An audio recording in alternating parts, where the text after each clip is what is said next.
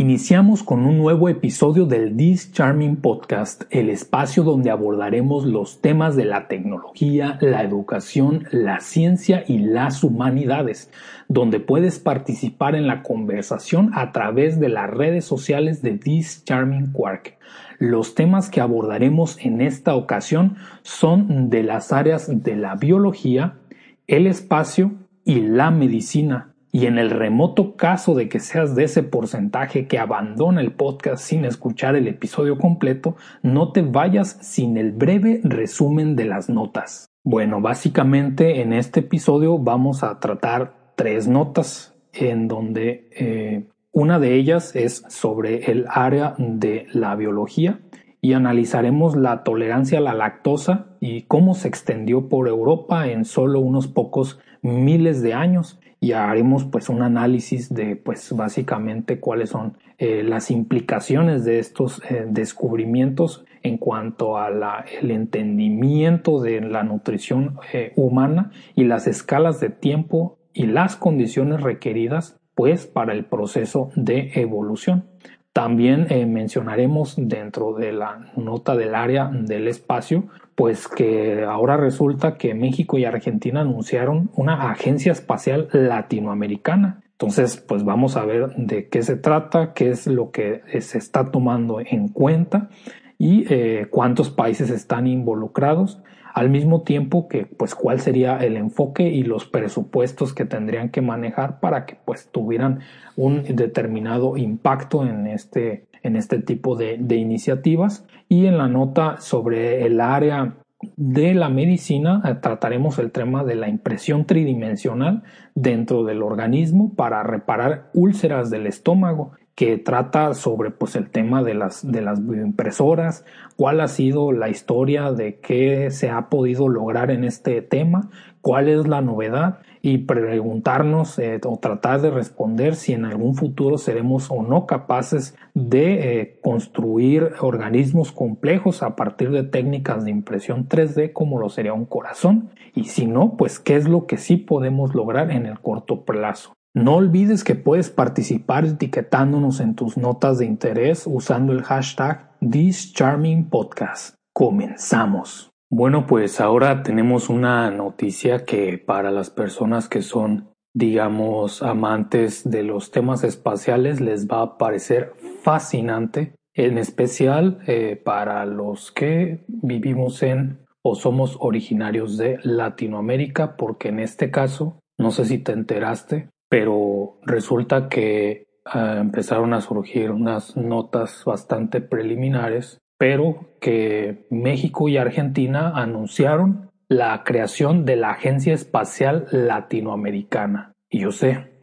yo sé que suena un poco difícil de creer, pero vamos a tratar de abordarlo desde una perspectiva que podamos sacar conclusiones interesantes y analizar la viabilidad dentro de nuestras posibilidades de un proyecto así. Pues resulta que fue el gobierno de México en este caso, eh, a través de pues su canciller que junto con el gobierno de Argentina y sus respectivos representantes decidieron firmar un tipo digamos de compromiso aquí no ah, tendría digamos los datos precisos de eh, exactamente en términos legales a qué se refieran con un compromiso pero Supongamos por el momento que ya es un, convenio de colaboración debidamente eh, afianzado en términos legales y acordaron que crearían una agencia que llevaría por nombre la Agencia Espacial Latinoamericana y del Caribe, el cual tendría, pues, digamos, como acrónimo ALCE. Eh, ok,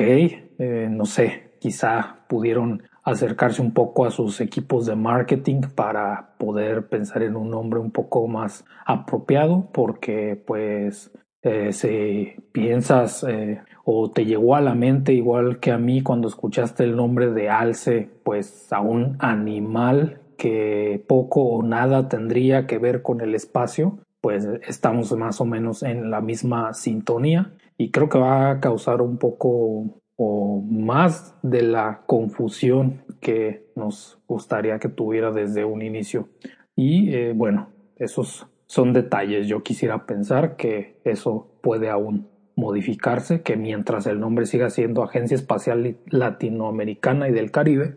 pues de todos modos pueda tener otro nombre y un logo bastante apropiado que voy a hacer una mención sobre ese dato en particular. El punto es que eh, se hizo porque se está al frente de la comunidad de estados latinoamericanos y del Caribe y eh, bueno, esa es una comunidad que también se le conoce por su acrónimo la CELAC y en esta CELAC aunque hay que decirlo, ¿no? Que en realidad no es como que ya haya una fecha de arranque, no podemos decir, sí, van a empezar a construirlo a partir de este día, no, eso no es necesariamente así todavía. Pues ya se tiene esta declaración firmada entre el ministro de Relaciones Exteriores de Argentina, es el, puesto de la persona que estuvo responsable de hacer esta firma, con el canciller mexicano, ¿sí? Eh, básicamente esos dos puestos o las personas representando esos dos puestos fueron las que eh, hicieron este primer paso para que la región de Latinoamérica pues tenga su propio proyecto espacial. Y aquí aclarando eh, muy eh, cuidadosamente pues a qué se refieren ¿no? con un proyecto espacial. Porque desde la perspectiva de, o al menos de cómo lo manejaron, pues aparentemente se ve como simplemente el principio de una nueva etapa para América Latina. Eso es bastante genérico, pero eh, de llevarse a cabo, pues efectivamente tendría este impacto. Pero en particular eh, hacen énfasis de que de hacerlo así, pues podrían tener un desarrollo tecnológico o podremos tener un desarrollo tecnológico, mejor dicho, propio, cada vez más efectivo. Esa sería la idea. Entonces vamos eh, analizando lo que suele ser un, vicio en general de las personas que se encuentran en el gobierno, que pues meten eh, en principio debidamente a la ciencia y a la tecnología en la misma cajita, pero difícilmente pueden hacer una distinción de qué es la ciencia y qué es la tecnología. Y eso se nota cuando siempre se pide aumentar el presupuesto específicamente para el desarrollo científico eh, siempre escuchamos o estamos acostumbrados a argumentos de sí, yo apoyo la tecnología y la tecnología esto y la tecnología aquello, como si el único propósito, o si fuera acaso un propósito el de la ciencia, el desarrollo tecnológico. Si un conocimiento científico resulta que eventualmente tiene aplicaciones prácticas, pues perfecto, bienvenido, pero difícilmente existe esta apropiación social de la ciencia en el que se entienda que el conocimiento científico es un fin en sí mismo. Pero bueno, eh, avanzando un poco más eh, en la historia, pues básicamente eh, todo se reduce o se explica de por qué se hizo esta propuesta. Pues México asumió mm, recientemente comparado con los tiempos en los que se hizo la firma, pues la presidencia de esta organización, la CELAC, que repito, porque seguramente lo olvidaremos más pronto que tarde, que es la Comunidad de Estados Latinoamericanos y del Caribe, CELAC. Y previo a México, digo solamente como un dato, en realidad estuvo el país Bolivia eh, al frente de esta organización y bueno, eh, resulta que la idea es con este tipo de propuestas que la, eh, el ALCE, o no sé cómo lo vamos a, hacer referencia a, este, a esta agencia espacial, ah, bueno, está bien. Eh, básicamente se ve como un instrumento de cooperación de la región, ¿no? Otra vez, pues, afirmaciones genéricas. Eh, me imagino que ya tendrán así como plantillas para hacer este tipo de documentos donde simplemente se va generando, ¿no? Yo creo que ya las inteligencias artificiales como la GPT-3 tiene más creatividad para hacer este tipo de documentos. Pero bueno, eso fue lo que hizo la Secretaría de Relaciones Exteriores, la SRE. Y bueno, eh, lo interesante es que en realidad no es nada más México y Argentina, porque digamos, por la manera en la que se anunció pareciera que únicamente les involucra, pero a ver, es una agencia de Latinoamérica, por lo cual de llevarse a cabo, repito, eh, promovería la integración de los 33 países latinoamericanos y caribeños que son miembros de esta organización, la CELAC, que pues básicamente desde que se fundó más o menos hace una década de, que se está haciendo esta propuesta en Playa del Carmen, por, bueno, eh, para quien no sepa dónde está esto, pues está en el Caribe mexicano. También esa es la, una de las razones, ¿no? Por las cuales no en solo Latinoamérica, sino Latinoamérica y el Caribe.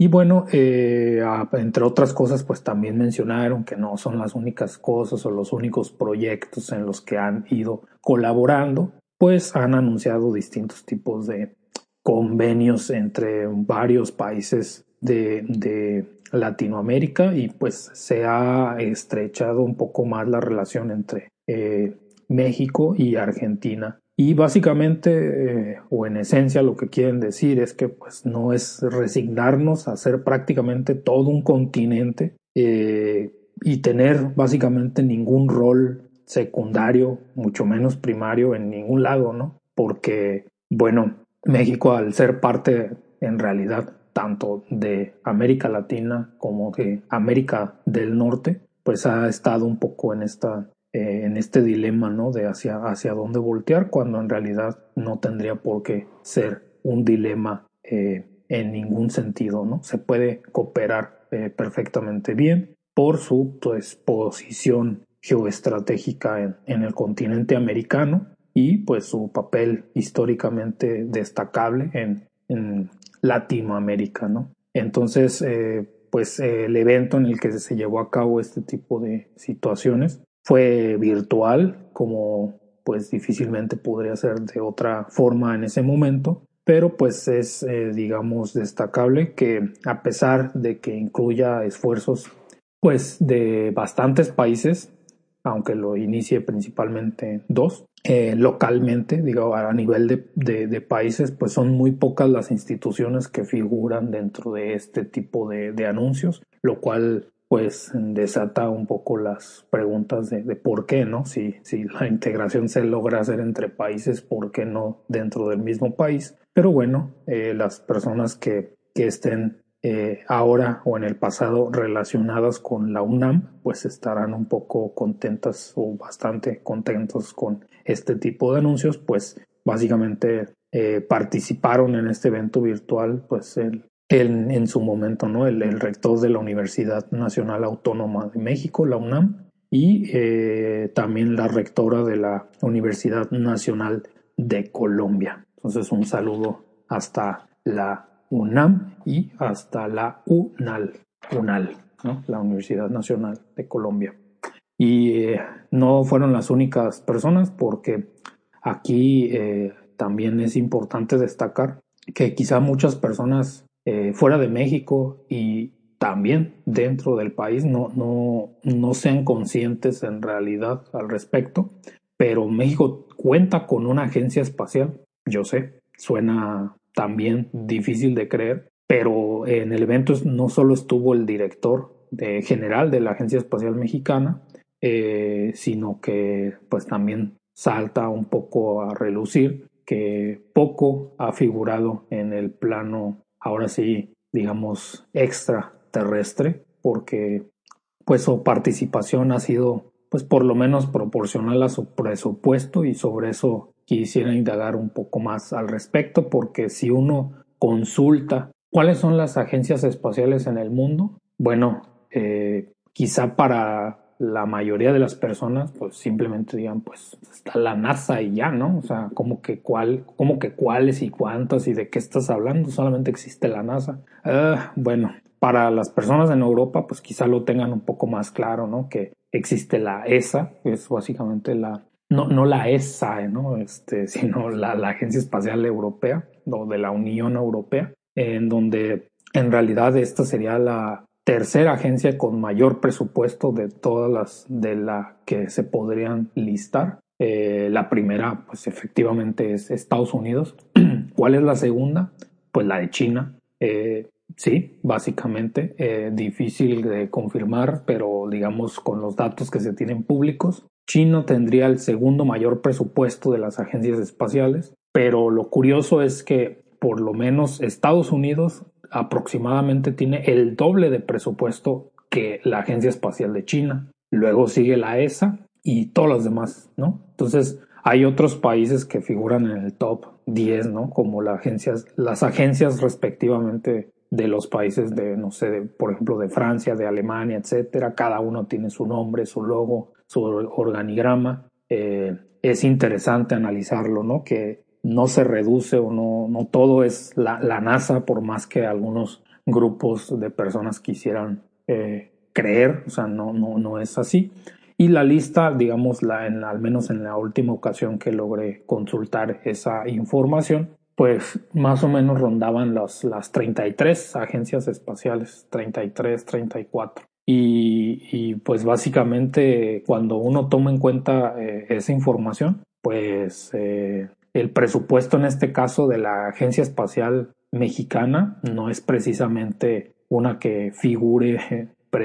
digamos, particularmente, ¿no? Difícil eh, imaginarlo de, de, otra forma, también es de bastante reciente creación, por lo tanto es quizá injusta la comparación, además de que el hecho de que tengan más o menos presupuesto, pues directamente no influye necesariamente en mayor o mejor eficiencia en cuanto a la exploración espacial, ¿no? Eso es un hecho, pero de todos modos es un dato interesante a considerar. Entonces, bueno, digamos, de los 34 lugares, en el lugar 34, o sea, en el último, el peor presupuesto está de la Agencia Espacial de Turquía. Y si lo tomamos en millones de dólares, eh, aproximadamente cuenta con un presupuesto anual de 4.3 millones de dólares. Puede parecer mucho, puede parecer poco, eso no se puede directamente inferir, pero lo que sí se puede tomar en cuenta es cuál es el presupuesto anual relativo a otros países. Entonces, México, que se encuentra en el lugar 33, o sea, es el segundo peor presupuesto, le duplica el presupuesto al de Turquía con aproximadamente 4.3 millones de dólares. Y pues ahí sigue la lista, ¿no? O sea, la Agencia Espacial de la Agencia Espacial de, Sudáfrica tiene mejor presupuesto que el de México. Otra vez eso no implica pues directamente nada, pero ya estamos creciendo en presupuesto, ¿no? 11 millones, etcétera. Ahora, estos datos nadie los va a recordar. Quizá recordemos, ¿no? Que del primero al segundo lugar se duplica aproximadamente el presupuesto. Bueno, pues del último al primer lugar, ¿sí? Si hacemos las cuentas, eh, pues, ¿cómo, cómo, ¿cómo, decirlo, no? Estamos aproximadamente, eh, eh, si son 22.629 millones, 22.629 entre los 4.3 millones que tiene la agencia de Turquía, estamos hablando de que del primero al último lugar la diferencia es de 5.262 veces. Eso es demasiado. Entonces uno se pone a cuestionar, ¿no? Si en realidad eh, el hecho de decir, sí, ya firmé un documento, ya tengo una agencia espacial, ya es garantía de cualquier cosa, eso no es pues necesariamente cierto, desafortunadamente. Entonces, por supuesto que son bien recibidas las, buenas intenciones, pero la reflexión aquí es que tiene que estar acompañado de un presupuesto, digamos, eh, adecuado. Y ahora, tomando el ejemplo de la Agencia Espacial de la Unión Europea, eh, pues esencialmente no tendrían este tercer mejor presupuesto si no fuera por el hecho de contar con la unión precisamente de los presupuestos de muchos distintos países. Entonces parecería que una agencia espacial latinoamericana y del Caribe sería un paso en la dirección adecuada, pero también destacar que pues se ve que también al, haber estado invitado, por ejemplo, la Secretaría Mexicana de Comunicaciones y Transportes, pues se le analiza desde la perspectiva de defenderlo como una inversión en el espacio en un sentido de telecomunicaciones, precisamente porque indicó que pues genuinamente se sabe que podría mejorar la vida del día a día, pues tener una infraestructura de satélites que pudieran eventualmente pues no solo mejorar las telecomunicaciones, sino también eh, otro tipo de aplicaciones como el monitoreo ambiental, el transporte también, o el pronóstico del tiempo o el pronóstico del clima, porque no, eso es bastante importante. Y eventualmente con este tipo de conectividad se podría llegar incluso a la telemedicina donde pues eh, regiones donde de otra manera no podrían contar con, eh, digamos, procesos incluso de asesoramiento si fueran consultas eh, o eventualmente cirugías en caso de que se puedan operar de manera remota robots como ya se han venido diseñando para cierto tipo de, de operaciones. En fin, se identifica ¿no? que existen muchísimos rezagos que se tienen en América Latina y el Caribe. Y a pesar de que podemos anticipar que cuando llegue esta información a, digamos, a la opinión pública, pues eh, podemos esperar lo que siempre pasa, ¿no? ¿Por qué se invierte en ciencias si tenemos este problema más urgente o este problema más importante o este problema que está más próximo? Siempre hay, siempre hay problemas más urgentes, más importantes. Siempre se le ve así, ¿no? De tal manera que siempre viendo hacia el presente, no tenemos oportunidad de empezar a planificar el futuro y nadie va a venir a hacerlo eh, por nosotros, ¿no? En, eh, general. Entonces, eh, sí, las telecomunicaciones son bastante importantes, una variable a considerar en el bienestar de las personas, pero digamos solamente como reflexión, pues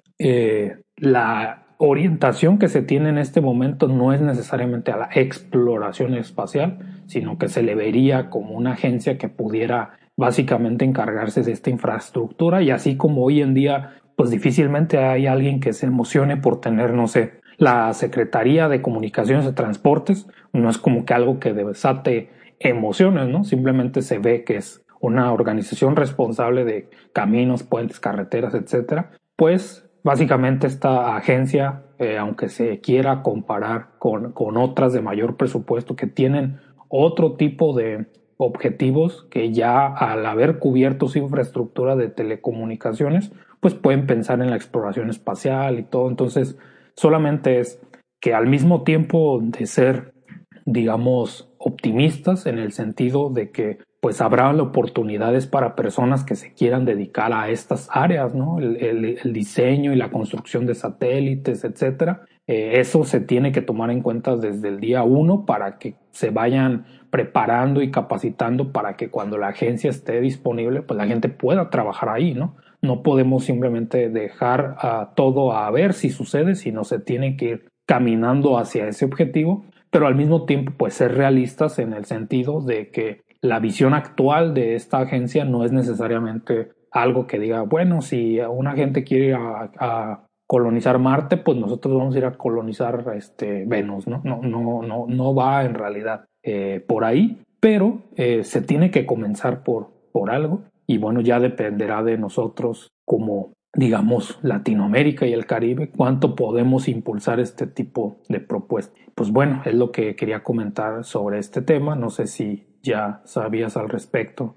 No sé si conocías que ya existía la Agencia Espacial Mexicana eh, o que se había propuesto la construcción de, de, la Agencia Espacial de Latinoamérica y el Caribe. Y pues, ¿cuál es tu opinión? ¿no? ¿Tú de qué bando de encuentros? ¿Del bando optimista, realista o pues en alguna otra posición, básicamente? Bueno, pues ahora en el área de la biología también han ocurrido bastantes e interesantes sucesos, resultados de investigaciones que habían iniciado y que se le habían dado seguimiento y en particular empezaron a, digamos, a surgir bastantes notas relacionadas a, que la tolerancia de la lactosa se extendió por Europa en solo unos pocos miles de años. Eh, aquí pues unos pocos miles de años, pues con respecto a qué o por qué es poco, ¿no? Sería como la pregunta y se puede abordar porque no sé si lo sepas, pero eh, primero es común que muchas personas sean intolerantes a la lactosa, ¿sí? Que pues básicamente es como el, pues esencialmente los azúcares de la leche, ¿no? Un azúcar. Em, pero a pesar de que hoy en día consideremos a las personas intolerantes a la lactosa como pues algo poco común, digamos, que solamente ocurre o se empieza a desarrollar a, partir de determinada edad, pues los seres humanos desde la infancia pues podemos digerir la lactosa ya que consumimos leche como una parte bastante importante de nuestras dietas eh, pues por la mayor parte del tiempo en realidad de la historia del, del Homo sapiens, nadie podía digerir la lactosa. Entonces la capacidad humana de digerirla es una habilidad relativamente reciente porque después eh, que pues se generó esta habilidad en particular para después de la, de la infancia, pues se extendió por Europa Central en solo unos cuantos miles de años. más adelante podemos mencionar como la escala de tiempo para darnos una idea de si esto es mucho o esto es poco, pero básicamente esta es la conclusión a la que llegó en su momento una investigación internacional, eh, básicamente donde los científicos responsables lograron llegar a esas conclusiones analizando material genético de huesos de individuos que habían caído en un conflicto bélico por allá en el eh, 1200 antes de nuestra era, ¿no? Para ir haciendo cuentas. O sea, ya estamos hablando de unos 3200 años, más o menos unas cuantas décadas. ¿Y eh, dónde ocurrió? Pues eh, a orillas de, de, un río que es conocido como el río Tolense, que dónde está este río, pues es básicamente, se encuentra en el actual estado alemán de, eh, bueno, habrá que disculpar mi pronunciación de los nombres de lugares de Alemania, pero sería algo así como Mecklenburgo, Pomerania Occidental, ¿sí? esencialmente en Europa, dejémoslo así. Y eh, bueno, eh, la situación fue que los científicos que estaban trabajando en este proyecto encontraron, repito, analizando genéticamente este material, pues que aproximadamente uno de cada ocho de los individuos que se encontraban en este digamos, vestigio arqueológico, eh, donde se presupone pues que eran guerreros, más adelante puedo mencionar por qué se considera así, pues tenían o contaban con esta variante genética que les permitía realizar un proceso que se conoce como la hidrolización de la lactosa que se encuentra en la leche. Entonces, si uno toma en cuenta la población actual de esa misma zona, eh, para tomar en consideración las variaciones geográficas de este tipo de material genético, pues aproximadamente el 90% de las personas que viven en esa zona tienen esta persistencia a la lactasa. Entonces pasar de prácticamente no tenerla en cuanto a que uno de cada ocho la tenía, pasar a que el nueve de cada diez la tengan, en cuestión de evolución genética, eh, de acuerdo a los autores, pues básicamente es una gran diferencia porque si uno saca cuentas de aproximadamente cuántas generaciones humanas tuvieron que transcurrir de ese punto al día de hoy,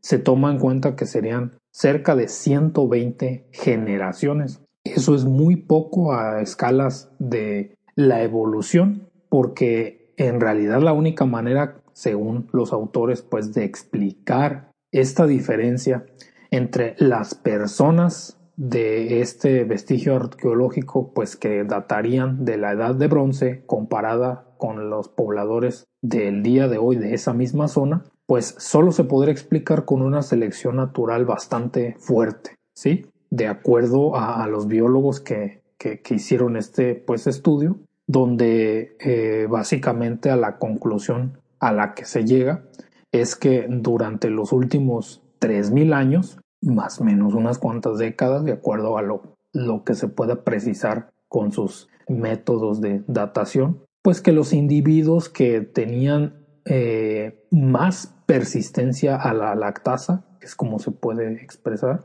tuvieron más descendencia. Y no solo eso, porque si bien es importante, pues de poco o nada sirve tener más descendencia si no pueden sobrevivir hasta el punto de que puedan también tener más descendencia, de tal manera que al tener esta persistencia, su descendencia de estos primeros eh, individuos estudiados, que repito, solo uno de cada ocho contaba con esta variación, su descendencia tuvo mejores posibilidades de sobrevivir que aquellas que no contaban con ese rasgo, de tal manera que pues se estima que esto tendría que haber sido una ventaja selectiva notable, porque los individuos que tenían la persistencia a la lactasa tuvieron, si uno saca las cuentas de acuerdo a estos investigadores, cuál es la probabilidad o el aumento de la probabilidad para sobrevivir sería aproximadamente de un más 6%.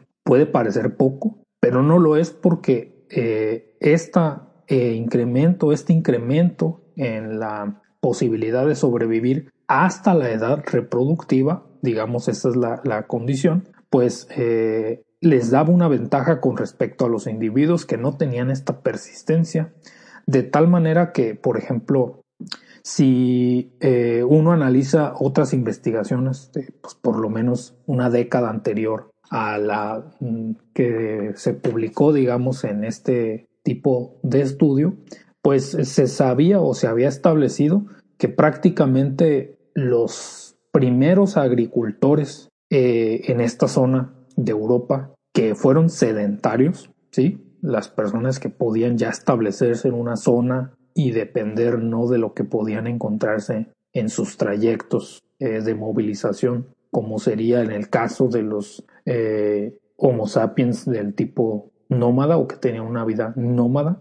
pues casi ninguno de estos primeros agricultores tenía persistencia a la lactasa, de tal manera que en aquella batalla, porque recordemos que esto, digamos, este vestigio histórico, si bien hoy en día es eh, felicidad para los arqueólogos, eh, no fue necesariamente bello para las personas que encontraron ahí, porque en esta batalla en el Tolense, en el, río Tolense, pues eh, sucedió aproximadamente más de cuatro mil años después de que la agricultura llegara a Europa, ¿no? O se adoptara en Europa. La agricultura, hasta donde se sabe, no inició en Europa, pero entonces, a ver, aproximadamente hace 3.000 años sucedió este evento del que estamos hablando y 4.000 años eh,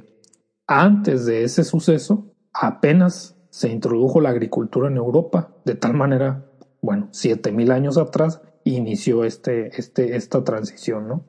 Y eh, en aquel entonces, pues la persistencia de la lactasa en los adultos Sí, esta es una distinción importante que pudiéramos dejar fuera de lado. O sea, no estamos hablando de nacer con esta capacidad, sino que esta persistencia superara el tiempo para poder llegar a una edad reproductiva y poder tener eh, mayores posibilidades de transmitir estas variaciones, pues hace 7000 años era todavía más rara, ni de chiste llegaba a que uno de cada ocho, como en, el, en esta en este vestigio histórico, ¿no? Entonces, pues nosotros nos podríamos preguntar si, digamos, al día de hoy, resulta o no que tenemos ya una respuesta definitiva a, pues, por qué la capacidad de digerir, el azúcar de la leche después de la infancia habría proporcionado una ventaja evolutiva tan grande. Eh, y la verdad es que, pues, eh, uno puede sospechar, ¿no? Porque es sabido que, la leche es una bebida de alto contenido energético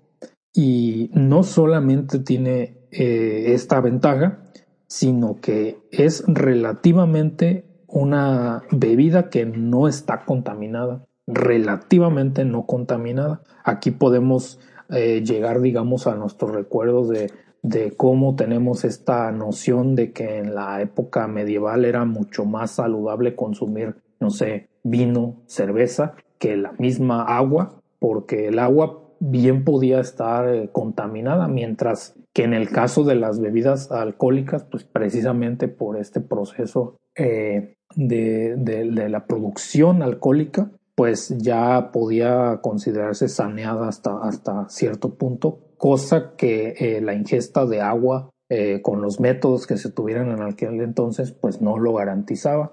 Entonces, eh, incluso hay cierto tipo de civilizaciones que pues tenían bebidas o continúan teniendo bebidas alcohólicas basadas en, en la leche. Eso no es sorpresa en realidad para nadie, pero pues no es como que la ingesta directamente eh, de este tipo de bebidas aumentara la probabilidad de sobrevivir, más bien era evitaba que la probabilidad de morir por una infección eh, creciera innecesariamente, ¿no? Esa es la otra manera en la que se pudiera analizar, porque pues ya en el caso de la leche, que sí tiene una contribución energética importante nutricional, pues habría proporcionado mayores posibilidades de supervivencia cuando escaseaban los alimentos, cosa que no es que no fuera común en aquel entonces, eh, en Europa y en el mundo, cuando el suministro de agua potable estaba contaminado, también era la otra eh, importante circunstancia en la que resultaba más que ventajoso tomar este tipo de, consideraciones ¿no? a la hora de, ingerir líquidos. Entonces, eh, pues es lo que se sabe hasta el momento. Sabemos que, o bueno, intentamos que se apropie socialmente el conocimiento de que la ciencia avanza progresivamente y que eh, se va actualizando, que no necesariamente contradiciendo con cada iteración, sino haciendo mucho más preciso la, información y los conocimientos que se pueden derivar a partir de esta, pues eh, se considera que esta batalla del Valle Tolense, pues es la, la batalla más antigua conocida, ¿sí? La más antigua conocida de Europa. Si llegó a haber una anterior, pues estaría por verse y se puede actualizar y pues representaría eh, la posibilidad de hacer estudios genéticos en los vestigios arqueológicos para saber la abundancia de estas secuencias de genes que ahora sabemos están asociadas a la capacidad de la persistencia y, la capacidad de ingerir y aprovechar nutricionalmente la leche hasta llegar a la edad adulta, ¿no? Entonces, digamos, estos eh, restos de esta batalla, pues en realidad se descubrieron aproximadamente eh, con respecto a la fecha en la que se publicaron estos estudios, pues por lo menos hace tres décadas.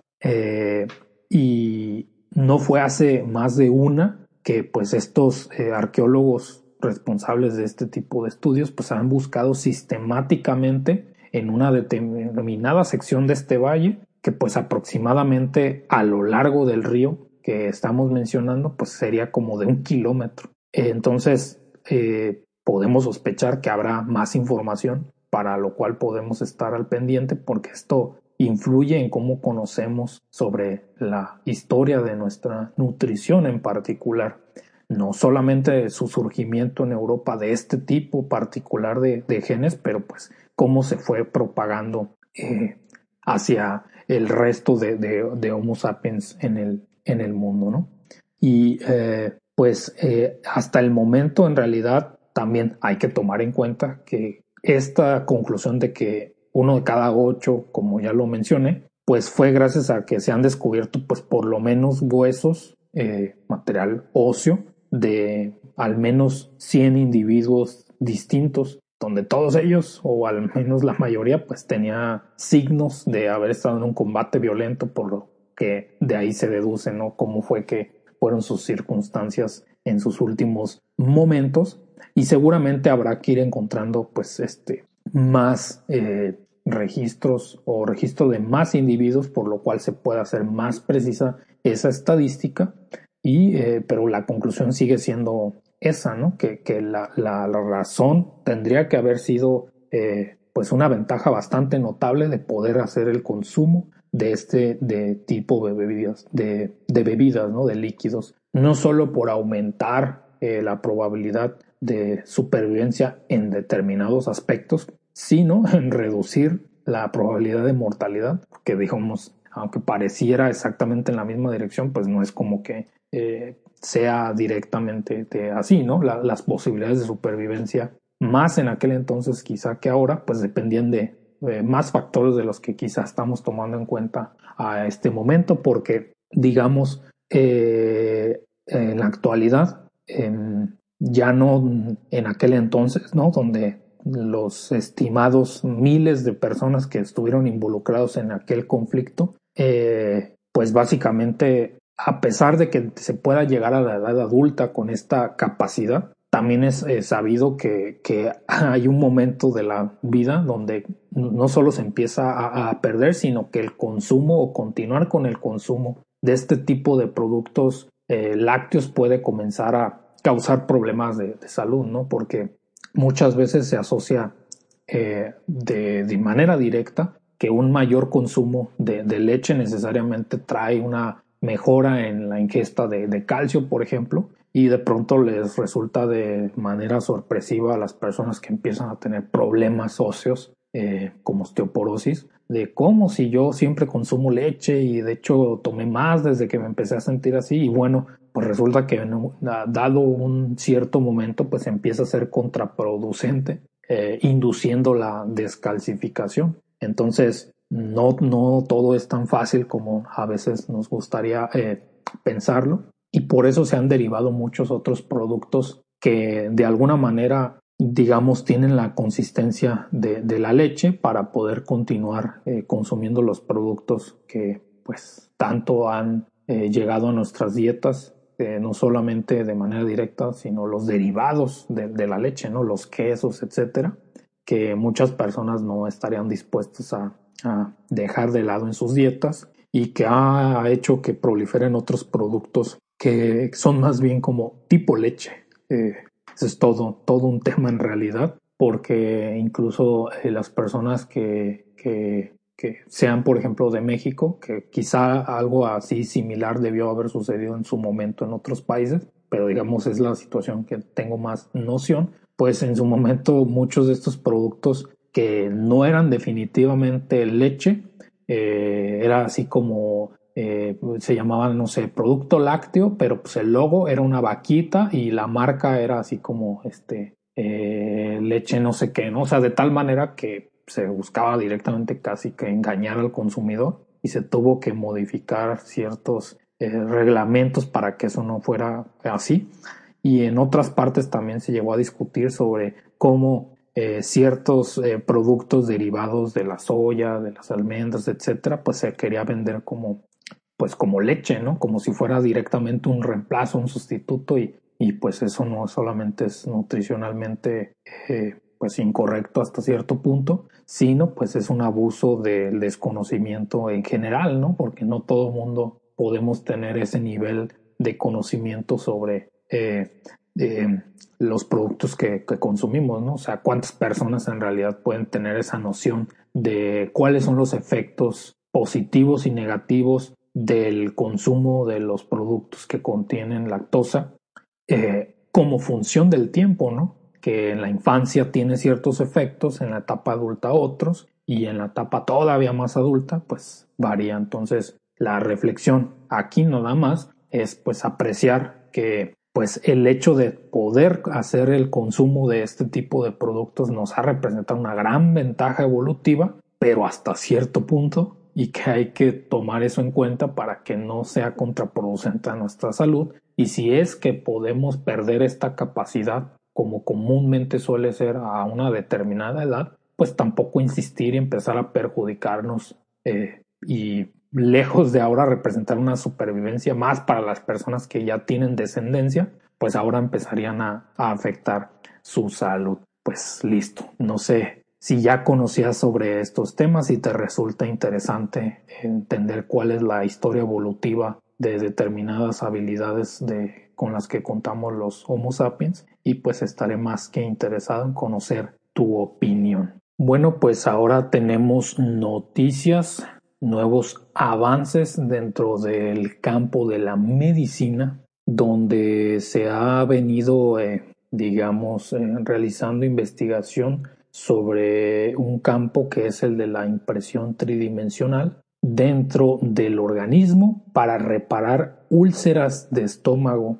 Eh, bastante que decir al respecto, pues comenzando con que si uno consulta eh, cuántas personas tienen algún tipo de padecimiento relacionado a las úlceras, resulta que una de cada ocho personas en el mundo sufre úlceras de estómago eh, u otras heridas gástricas, ¿sí? que bien pueden no ser las únicas. Entonces, usualmente las terapias parecen consistir en, en bastante, eh, bastante problemáticas, también hay que decirlo, pero resultan que eh, el objeto de las terapias convencionales es tratar estos problemas, pero no de la manera en la que este nuevo avance sugiere, pues eh, ahora la comunidad científica está explorando la posibilidad de, de, una nueva frontera en cuanto a la impresión 3D, que si de por sí es bastante o ha venido siendo bastante popular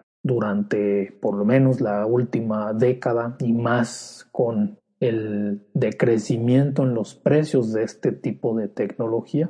pues resulta que a pesar de que suene venido de una película de ciencia ficción, pues resulta que ahora han logrado depositar células vivas directamente en el interior del cuerpo humano. Células vivas directo al interior del cuerpo humano. Entonces, similar a como podríamos pensar imaginando el funcionamiento de una impresora 3D, donde se aplican capas de material para crear eh, crear estructuras, pues estas bioimpresoras, que es el término utilizado, funcionan a partir de, eh, de la extrusión de material. La extrusión, eh, si ese término no le resulta pues familiar, pues básicamente eh, consiste y puede ser de distintos tipos, pero básicamente se tiene algún tipo de perfil, tipo de forma bidimensional, digamos, en donde un material puede ser empujado a través de ese tipo de contorno para darle forma a un material o a su vez eh, este perfil puede ser dirigido hacia el material, digamos, eh, es el tipo de extrusión mecánica primaria o secundaria, digamos, son los tipos eh, básicos, pero en este caso no es un material como lo pudiera ser acero, como en el caso de los perfiles, o para que tengamos una visión todavía más clara de a qué nos referimos con la extrusión. Por ejemplo, cuando uno hace churros, ese es el mecanismo, ¿no? Eh, masa se hace pasar por un cierto tipo de estructura que le da la forma, el área transversal del churro y ya nada más se varía la longitud. Bueno, eso es la extrusión. Entonces las bioimpresoras extruyen células vivas y esto con el objetivo de, de poder producir tejidos y órganos. Y bueno, esta aplicación no es nueva o al menos el anhelo no lo es, porque esta idea se ha tenido desde hace bastante tiempo y el objetivo, el sueño es que en el futuro pues las personas en lista de espera de trasplante de órganos, eh, que bueno, eh, las estadísticas suelen referir en particular a Estados Unidos, como es común en este tipo de estudios para tener una referencia, pues tan solo en ese país pues son del orden de decenas de miles de personas en lista de espera de trasplante de órganos.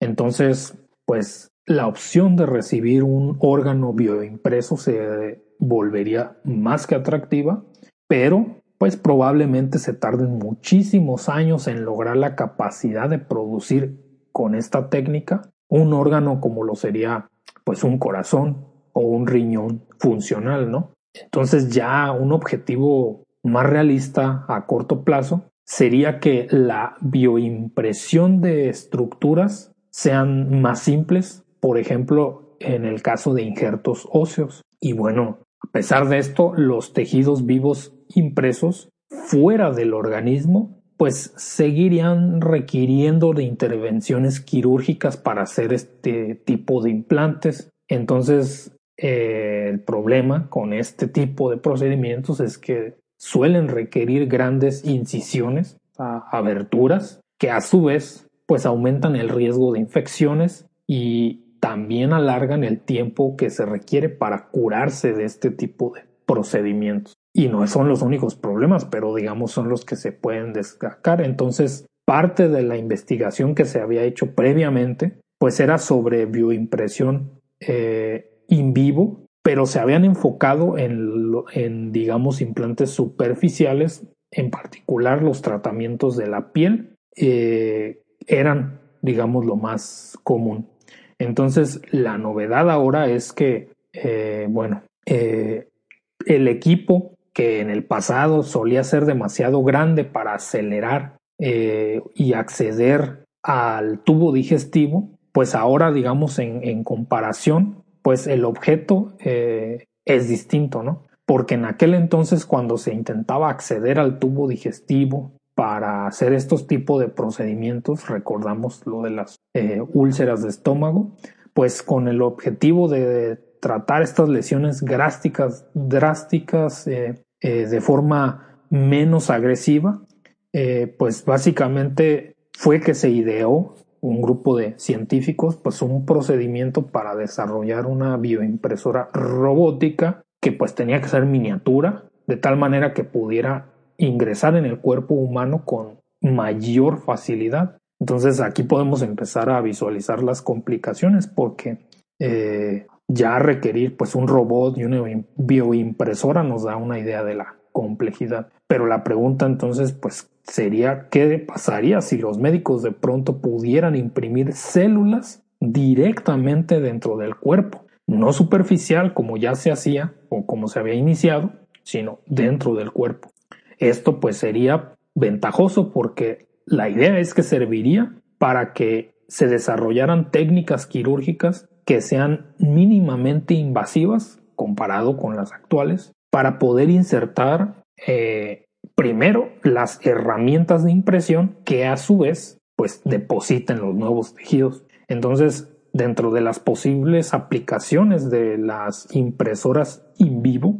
se encontrarán las mallas quirúrgicas para la reparación de hernias y también, por ejemplo, eh, ya eh, no estamos hablando de, malestares gástricos, ¿no? sino en general. También prótesis de ovario para solucionar problemas como el de la infertilidad. Entonces eso es lo que se ha considerado, pero seguramente tendrá muchas y mayores aplicaciones. Entonces el punto es que desarrollaron este microrobot que en realidad cuando uno revisa cuáles son las dimensiones, que eran aproximadamente 30 milímetros de ancho, lo cual es menos de la mitad de lo que tiene una tarjeta de crédito convencional de anchura, eh, pues uno se cuestiona quizá el nombre, ¿no? Eh, pudiera ser eh, milirobot y no tanto microrobot, pero bueno, eh, las cosas micro, nano, o sea, de pronto ya no importa si en realidad lo son a esas escalas, venden más, ¿no? A la gente le llama mucho más la atención. Eh, sí, mili, robot como que no, no, no sería muy bueno en el marketing. Bueno, eh, ya cuando esté plegado completamente, tendría aproximadamente 43 milímetros 43 milímetros de, de, largo, pero ya dentro del organismo del paciente se puede desplegar, ¿sí? Entonces es básicamente la idea de cómo funciona y puede alcanzar aproximadamente pues 59 milímetros eh, de longitud y ya queda listo para bioimprimir. Y pues han tenido que desarrollar bastantes ingeniosos mecanismos que posibiliten que un sistema compacto pueda penetrar en el cuerpo y que superando todos los, eh, digamos, posibles estrechamientos que funcionarían como restricciones para ingresar estos dispositivos, ya se despliega, ¿no? Entra plegado, se despliega dentro. Esa es la idea. Entonces, las personas que lo desarrollaron, pues empezaron a mencionar que pues los tratamientos convencionales de las lesiones gástricas suelen consistir en medicamentos que estos medicamentos a su vez no es que se caractericen por funcionar rápidamente, ¿no? Y tampoco suelen ser del todo eficaces. Si has pasado por un malestar de este tipo, quizá tengas de primera mano experiencia en ese asunto. Y por ejemplo, una, una, una, cirugía eh, del tipo endoscópica, pues simplemente es capaz de reparar heridas que son relativamente pequeñas. Y aparte los aerosoles que de pronto se administran mediante estas endoscopías, pues si bien detienen hemorragia, no son tan útiles eh, cuando se trata de una cicatrización completa, ya cuando la ya cuando la lesión es mayor, entonces no es como que este procedimiento convencional el que ya se tenía, digamos, funcione para todos los casos. no para cuando es una lesión grave. Entonces, eh, los investigadores esperan que la bioimpresión en vivo pues logre eventualmente perfeccionar estos métodos para que se puedan aplicar sobre las lesiones gástricas de, eh, de las que se tiene interés en resolver, pues directamente estructuras vivas que las reparen, ¿no? Con las células que logren hacer este procedimiento. Entonces, este micro robot es acoplado a un endoscopio, que bueno, no lo, no lo había mencionado, pero eh, este endoscopio es básicamente un tubo largo que se inserta a través de los orificios corporales y que permitiría pues introducir a lo largo de un conducto curvo que pues eh, es básicamente un modelo de, estómago de plástico transparente. Eh, ya llegado a, su destino pues se puede emplear para imprimir geles cargados con células de cierto tipo, ¿no? que puedan hacer este tipo de reparaciones en el, en el, estómago humano. Son células del tipo epiteliales y musculares, pero pues tampoco es para ponernos en detalles técnicos, ¿no? O sea, al resumen hasta este momento es que tienen este prototipo de, de conducto curvo plástico semejante al estómago donde pudieron a través de un endoscopio insertar el microrobot, desplegarlo y, e imprimir las células necesarias para curar estas eh, lesiones, ¿no? Esa sería esencialmente la idea. Pero estas células pues se tienen que cultivar previamente en un laboratorio, en estas cajitas de Petri y así, ¿no? No, es como que directamente el mismo, la misma impresora ya las tenga listas. Se tiene que eh, tomar en cuenta que, bueno, eh, se tiene que hacer previamente y se demostró que, que mediante este procedimiento las células que fueron impresas pues fueron viables y proliferaron de manera constante por lo menos durante 10 días, ¿no? Entonces, pues se observó que, que los geles que se empleaban como tinta, entre comillas tinta, de, bioimpresión, eh, solo permanecían estables si estaban relativamente fríos. Entonces,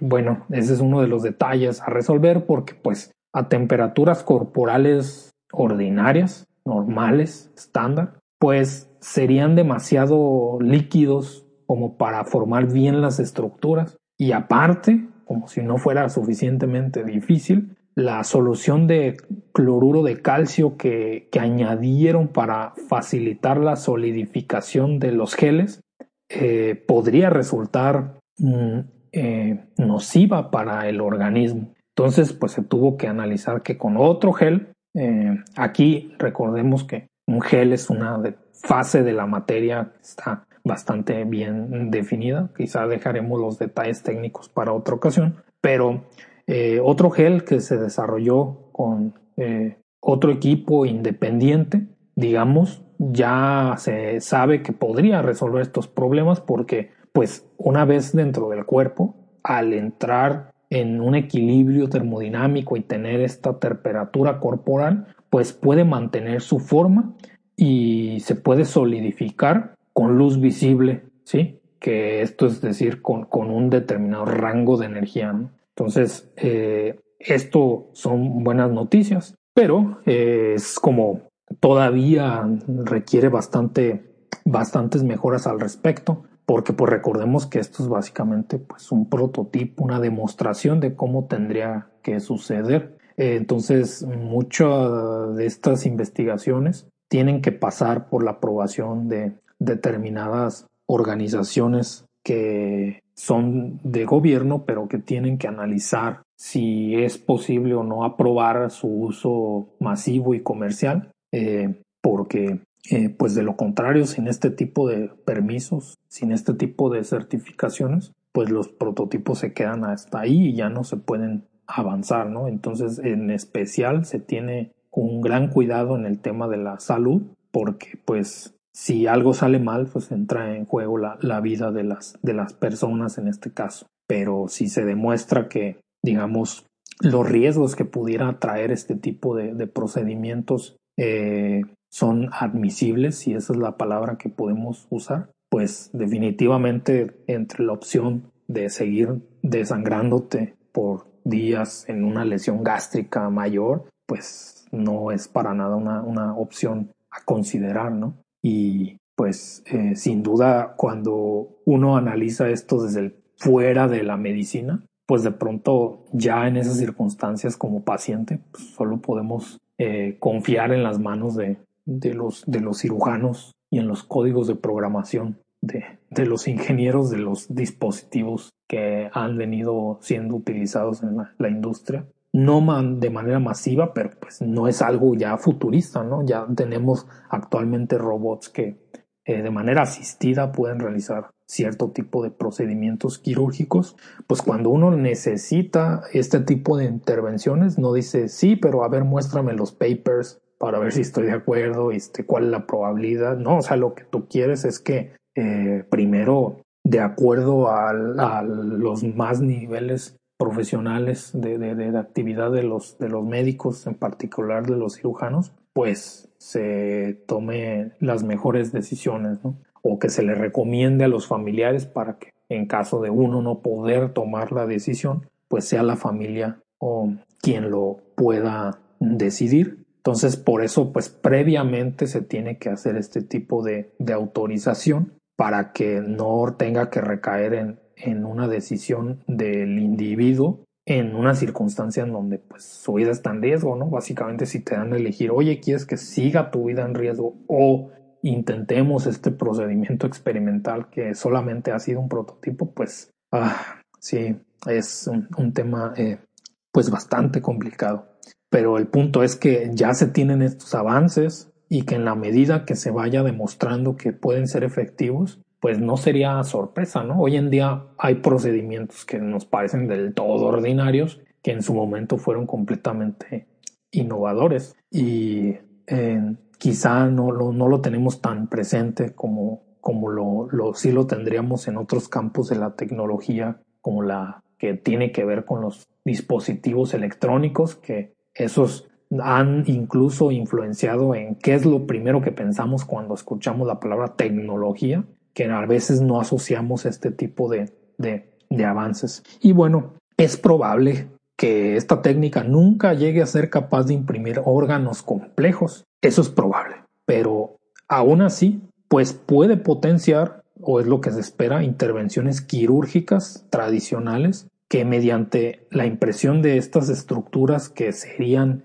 en comparación con órganos completos como un corazón o riñón, pues sean relativamente sencillas y que incluso sean capaces de liberar, por ejemplo, medicamentos para estimular la cicatrización y también pues prevenir infecciones, ¿no? Entonces, eh, uno no sabe, ¿no? ¿no? espera que le suceda, pero quizá en un futuro, en un mediano plazo, digamos, eh, sea posible que de pronto eh, nadie lo quiere así, ¿no? Pero si de pronto nos llega a pasar que tenemos una úlcera, eh, un problema gástrico, eh, una hemorragia interna, eh, en el particular, como lo mencionamos, del tipo gástrico, quizá un endoscopio ya no sea nada más para hacer una intervención quirúrgica, quirúrgica tradicional, sino que el endoscopio sirva para ingresar este tipo de bioimpresoras y que a través de estas estructuras, este tipo de material del tipo gel sirva para directamente hacer como un tipo de parche donde a su vez este parche contenga el material necesario eh, que pues siendo una estructura basada en células del mismo tipo digamos pueda eh, acoplarse a estas superficies de los órganos y empezar a depositar lo necesario para que ya no estemos hablando de días como lo pudiera ser en otras aplicaciones, sino que se estimule de manera temprana con o sin luz para hacer la solidificación de los geles, eh, pero pues se estimule la cicatrización en lo posible y por, por eh, eh, incluir la posibilidad de prevenir infecciones, pues ya podemos ponderar las ventajas que llevaría este tipo de, de situaciones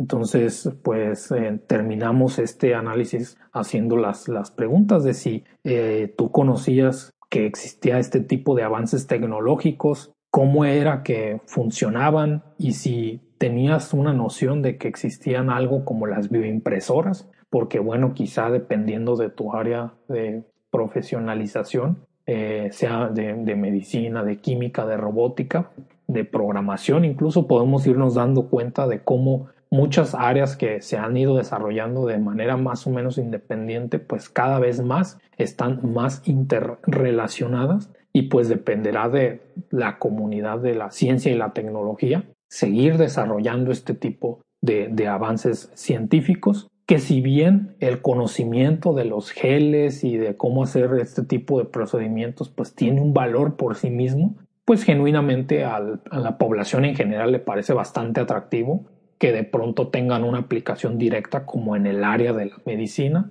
lo cual induce a su vez que se puedan financiar con mayor seguridad este tipo de proyectos teniendo en vista que pudieran eh, salvar vidas. Y bueno, este fue eh, el, tema del área de medicina. Bueno, eso fue todo por el episodio de esta ocasión. Gracias por eh, compartir este momento con nosotros. Y no olvides que puedes pues compartir este podcast con eh, tus redes sociales y quizá eh, podamos hacer cada vez más grande esta comunidad donde tratamos de llevar este tipo de temas que resultan de interés o que consideramos pudieran resultar de interés para la población en general. Y pues eso fue todo. Yo fui eh, Marco Alan Valdivia García, físico de aceleradores de partículas en CERN y divulgador científico en This Charming Quark. Gracias totales.